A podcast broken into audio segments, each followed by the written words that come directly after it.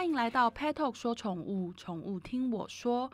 我是最爱毛小孩，也最爱跟兽医师聊天的 Tiffany。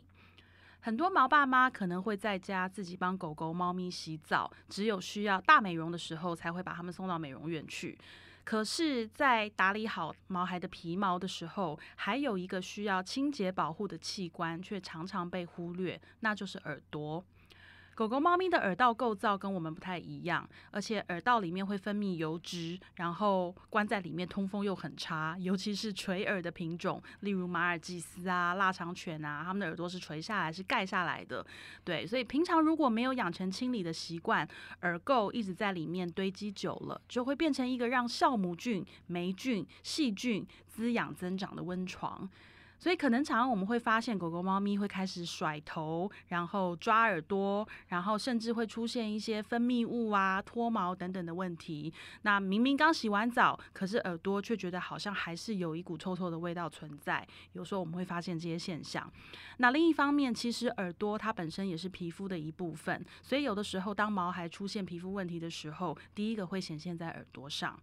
那今天我们再次邀到台北小布动物医院的吴乃胜院长，吴院长是我们的好朋友，也是我们 podcast 的常客。那之前，呃，之前我的狗狗小当，它不管是耳朵破啊，还是它有一些什么不吃饭啊、不好吃饭的各种问题，其实我都是去找吴院长帮忙。那今天我们也特别来找吴院长来谈一谈耳朵的问题。那当然这是我有点私心哦，因为其实我家的狗狗就是不管食物过敏啊，还是抓痒啊、抓耳朵啊，都常常发生。然后之前吴院长也有开耳药给我，就是让我在家里面就是帮他点耳药啊，帮他就是舒缓一下他耳朵一直抓痒的情况。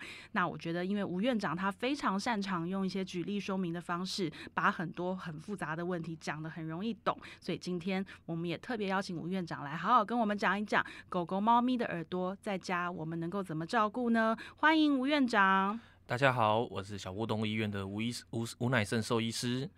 吴院长，我们今天讲到耳朵问题，这个讲不完了，对不对？哦，这个真的在临床上真的非常常见啊。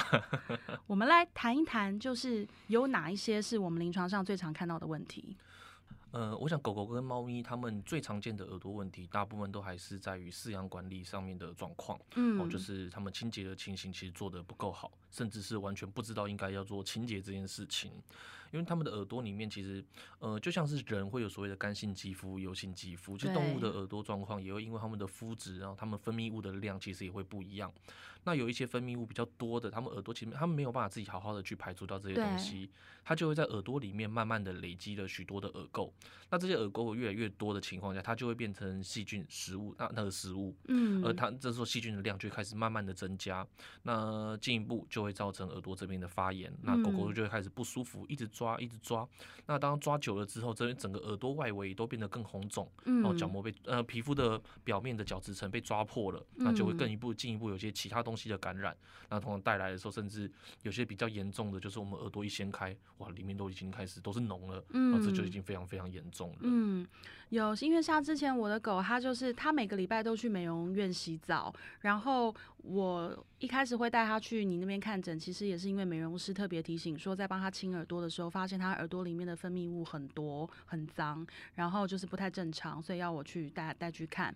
那我其实我记得那时候我带去带去你那边，然后你开了耳药给我，教我怎么点的时候，其实我其实手还是很抖诶，因为我就觉得耳朵你知道都看不到里面长什么样子，然后弯弯曲曲的，然后就真的很怕弄痛它，还是说总觉得往里面灌一个东西，然后在里面搓一搓，感觉超奇怪的，对，就完全不敢碰，然后最后就是还是很敷衍的，就是在家里面反正每次就是有点有保佑的，就是硬点，但是自己都乱揉乱弄，对，可是呃也还好。因为当时他的问题并不算严重啦，所以就是真的点了耳药啊，然后跟当时因为是诊断他是食物过敏，所以就改善食物之后，其实他好非常多。可是我知道有一些耳朵的问题其实没有那么好对付。那吴医师可不可以分享一下，你看过就是比较难处理，然后跟真的比较严重的有什么？然后是因为什么引起的？嗯，我们通常看到比较严重的话，对，其实最常见。嗯，我自己的经验，我觉得，例如说像是一些垂耳的狗狗，嗯，那我几个碰到比较严重的，通常像 Coca 还有可卡犬，它们的耳朵其实就是垂下来之外，然后又毛茸茸的。那它们的皮肤本身也是比较不好，因为它们本来就是比较油的品种。对。那这个时候，它们常常耳朵一掀起来，哦，我们通常一般我们自己的小朋友，当呃你把耳朵掀起来都会看到光滑的皮肤，但它们的耳朵掀起来，通常就是你会看到很多皱皱的状况。嗯。那里面就常常会卡很多的问。很多的脏污，那甚至一掀起来就会有很重的味道。这种的其实他们都非常需要非常频繁的去清洗。嗯，我想大部分的饲主他们在注第一次注意到自己呃狗狗的耳朵有问题，可能就会像 Tiffany 一样，其实就是送洗的时候美容师告诉你。对。那我们在门诊上面通常也会问说，哎，多久清一次耳朵？大部分的事主也都是表示说，就是呃每个礼拜或每两周送洗的时候是由美容师处理的。嗯。那一般情况下，这样通常是足够的。但是，就像我刚刚提到的，有一些些，呃，皮肤的状况不是那么理想的，他们可能需要清洁的更频繁。而这时候，就是事主在家里也会需要去清洁耳朵的时候了。那刚刚 Tiffany 有听到，就是说，哎，看不到啊，我们这样点药很好像很可怕。对。但其实，呃，不管是狗狗还是猫咪，它们的耳道其实都是 L 型的。嗯。哦，什么叫 L 型？就是你们今天耳朵掀开来，你们肉眼可以看到的，嗯，那边都是垂直。我们 L 是有一个垂直的一个一嘛，然后还有一个横的一个横的方向。对。你们看得到的地方都是在那个垂直的那一段。而鼓膜，鼓膜其实在横的那一段。是。那目前的耳，不管是耳药或轻耳翼，其实它前面的头都是钝，做的都是钝头，它都不是尖锐的。对。所以你们就往那个耳洞里面伸进去，对，挤一滴下去，你真的可以很放心的挤，你绝对不会去戳到他的 耳膜或者是什么重要的东西，绝对不会。所以。呃，很多你很多家长去看医生的时候，医生跟你讲教你在清耳朵，嗯，教你点耳药的时候，都会跟你说，你点完之后一定要搓揉。为什么？因为你点到的位置根本没办法到达里面，哦，它才会跑到那个 L 型，对，你要在搓揉，你才能弄到里面去。所以你这样这样子，你们就从这个例这个讲法，你就可以知道，其实你们离呃可能会受伤的地方，嗯，还有一段距离。哦，所以可以放心去做。是，那药点进去之后，就是搓揉，是让它吸收吗？呃，搓揉其实就是因为耳药水其实相对来说，它是一个比较粘稠的一个东西，因为他们要做的时候是怕狗狗他们一直甩一直甩就把药甩掉了。那这些粘稠的东西。你刚开始滴进去的时候，如果你没有特别去搓揉，他们可能就只会粘附在这个垂直的耳道而已。你会需要一直去搓，一直去搓，慢慢的透过这样子的压力的方式，嗯，把它推挤到水平的耳道，嗯，才可以把里面的感染源也一起给控制下来。嗯嗯，不然你变成是，你如果只有弄在外面。你就变成是只有治疗表面，是，但最里面的东西你都没处理到，那它很快就会再复发了。那像就是我帮狗狗点完之后，然后它会就是甩耳朵，然后就是有时候会甩一些出来，那这样有用吗？还是？呃，它一定会多少甩一点点出来，但大部分其实都还是会在里面。那甩出来的部分，其实你不用太紧张，就拿卫生纸、棉纱布什么之类的把它擦干净就可以了。大部分还是会停留在里面的。是，那像一般呃，像我的狗狗啊，每个礼拜都送出去洗澡，是因为我就是属于一个真的手手很。抖，我很不敢做这些事情的人，然后绝对不是因为偷懒，而是就是我也很想省钱，你知道是在家，因为比熊洗一次很贵，我都很想在家自己帮他洗省一点。可是就是耳朵，就是不是我最没有办法的地方，然后又很怕清不干净，它会脏啊、发炎什么的。那我想请问，就是在家里面自己帮狗狗清耳朵的爸爸妈妈，你会注意建议他们要小心什么事情？呃，当然第一个可能是。要担心说，哎，大家都最担心的事情，其实就是会不会说我在操作的过程，因为狗狗的不喜欢不配合，他们挣扎的过程当中，其实是去拉伤了，还怎样之类的。那最简单的方式，其实就是再找另外一位，呃，可能家人之类的协助，哦，一个人帮助你去。保定好这只狗狗，帮你扶好头。那你这时候你要做的事情就很简单，有人帮你扶好头，那你只要把耳朵掀开，嗯，挤进去，然后开始去搓揉，一边的耳朵清洁，一个做完整的动作，其实大概一两分钟就结束了，其实并不会太久。这时候你就可以好好去做处理。当你清完单边之后，你可以放开，然后让它先去甩，甩完之后呢，对不对？帮他擦一擦，再给予一个奖励，让他知道说这件事情没那么可怕，而且做完之后，哎，还有奖励。哦，慢慢希望用通过这样的方式，对不对？让他们更愿意去配合一点。那现在会需要就是用特别用什么棉花棒进去清里面啊什么的吗？还是说现在很多洗耳液是直接搓一搓大概就很好了。哦，千万不要伸棉花棒进去哦，因为我们常常真的会碰到一些就是棉棒的棉絮残留在里面，而进一步变化脓的状况了。哦，甚至我们会看过一些有院的，他们有做一些耳道的内视镜，是哦，很多那种复杂感染的，结果其实他们最后进去里面发现。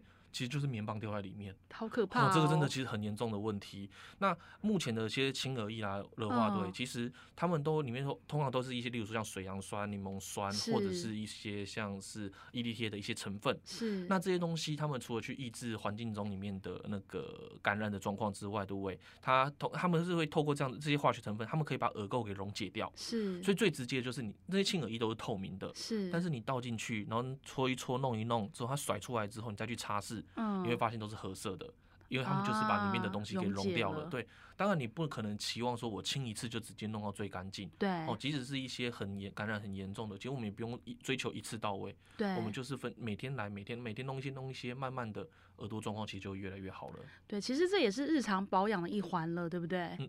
就跟每天刷牙一样，形容的真好。对，可是像我觉得啊，就是耳朵，因为耳道它的构造比较复杂，而且它有。呃，好大一段是我们的肉眼根本看不到的，所以在里面真的是发生什么事情，我们真的是也也只能 说，呃，我们该做清洁、该做保养要做，然后还是要就是定期可能让兽医师检查，因为像之前我的狗它也是被美容师形容的很严重，然后我就很害怕，我想说完蛋了，我又喂它吃了什么，一直回想，然后结果带到动物医院，他们用那个耳朵的那个。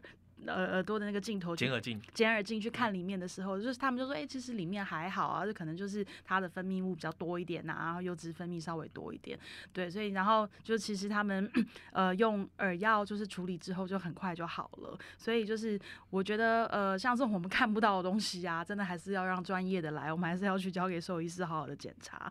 那我另外也想请问。呃，我们除我们常听到的，像是外耳炎、中耳炎、内耳炎，这大概可以从字面上去感觉到说它是发生的地点的不同，对不对？发生在外耳，发生在中耳，发生在内耳。那像耳疥虫呢？呃，这些东西其实，呃，像我们刚刚讲外耳炎、中耳炎、内耳炎好了，它其实就是单纯的看耳朵是哪边在有问题。对。那外耳炎其实很直观，呃，事主也会发现到就是。呃，你们就看到它可能就是臭臭的啦，里面很脏啊。对。这其实是指我们耳道以外的地方。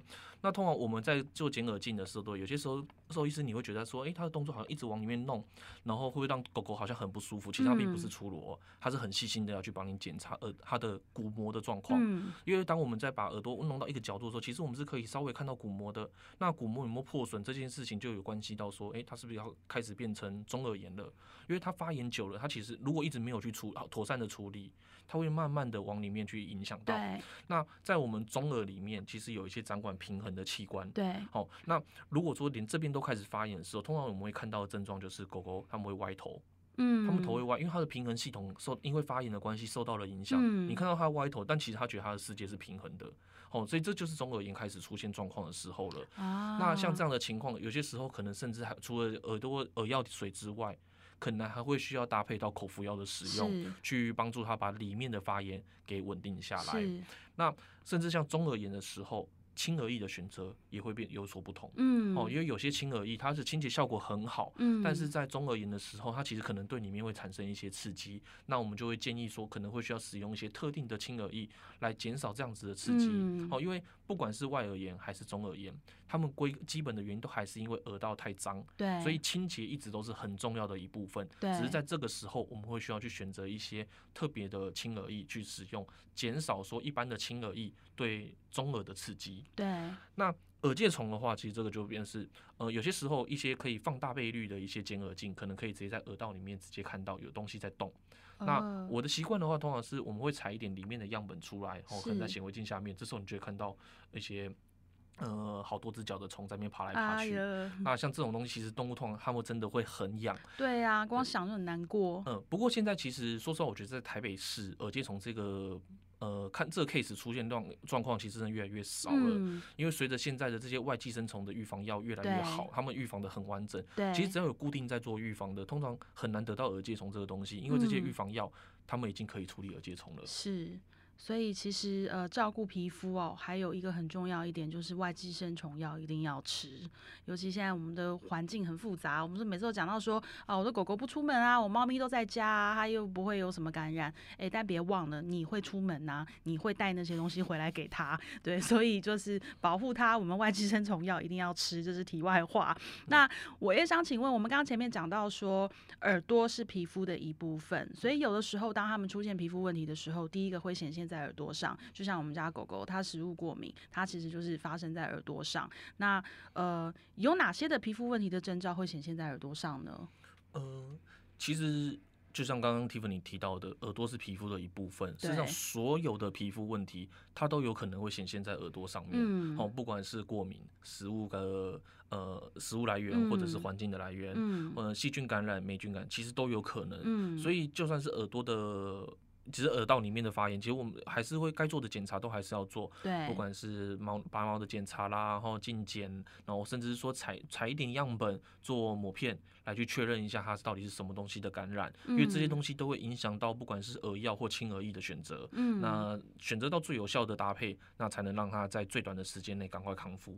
我在这边也要呃对大家耳提面命哦，就是不要自己决定要用哪一种洁耳仪，对不对？因为我曾经有一个朋友，他就像吴医师刚刚讲的，他的狗狗耳朵也是美容师告诉他说耳朵很脏，叫他去就是可能在呃一个礼拜两个礼拜去一次不够，叫他在家里面自己要清，然后他就去反正就随便买了一个洁耳仪就自己用，就后来其实是他的耳呃他的狗狗耳朵里面当时有发炎的状况，但是他不知道，然后他用了的。洁耳液可能是属于比较刺激型的，就清洁效果好，但是比较刺激。结果他的耳朵到最后已经严重到是溃烂，然后去到兽医师的时候，兽医师说其实是他用的洁耳液太刺激引起的。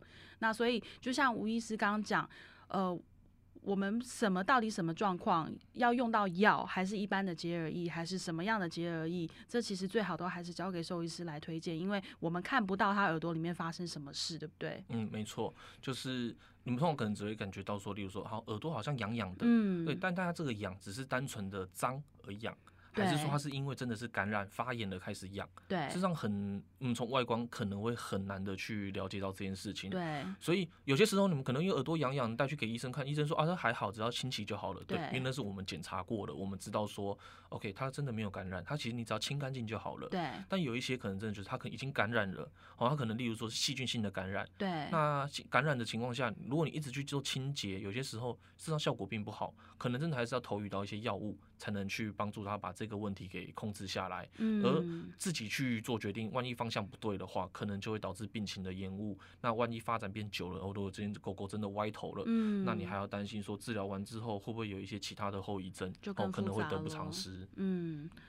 我非常推荐小布动物医院，就是他们的不管吴乃胜院长、陈若芷医师，都是我们很好的朋友，也是我们很不觉得很棒的医生。因为像我每次连呃我去，我都要等很久，因为他们非常热情，他们都会跟饲主讲很多很多。对，像譬如说，呃，从之前我的狗狗它有皮肤问题啊、耳朵问题呀，还有我的狗狗之前还有膝关节移位啊，然后等等，就是到小布动物医院，他们真的都花很多时间，就是跟你比手画脚，然后。熟了还会顺便念你一下，就是干嘛要乱喂啊？干嘛要一直就是跟他玩那种追赶、跑、跳、碰啊？害他膝盖不舒服啊？还会顺便念你一下，对。但是真的就是像好朋友一样，给你很多的叮咛。那我其实不管我们 Pet Talk 或是我自己，我们都一直经常在说，从你养毛孩的第一天开始就。务必要帮他找一位家庭兽医师，因为这一路上你有太多太多的问题需要请教他们。你看耳朵，我们平常自己在家里面，然后耳朵痒啊，然后棉花棒弄一弄啊，什么洗澡的时候清一清，我们觉得就这样结束。可是对狗狗、猫咪来说，呃，真的他们的耳道构造又比我们更复杂，然后跟他们不会发声，他们不会说，哎妈，不是那里啦，妈那个我你不要再弄了会痛，对他们都不会讲话。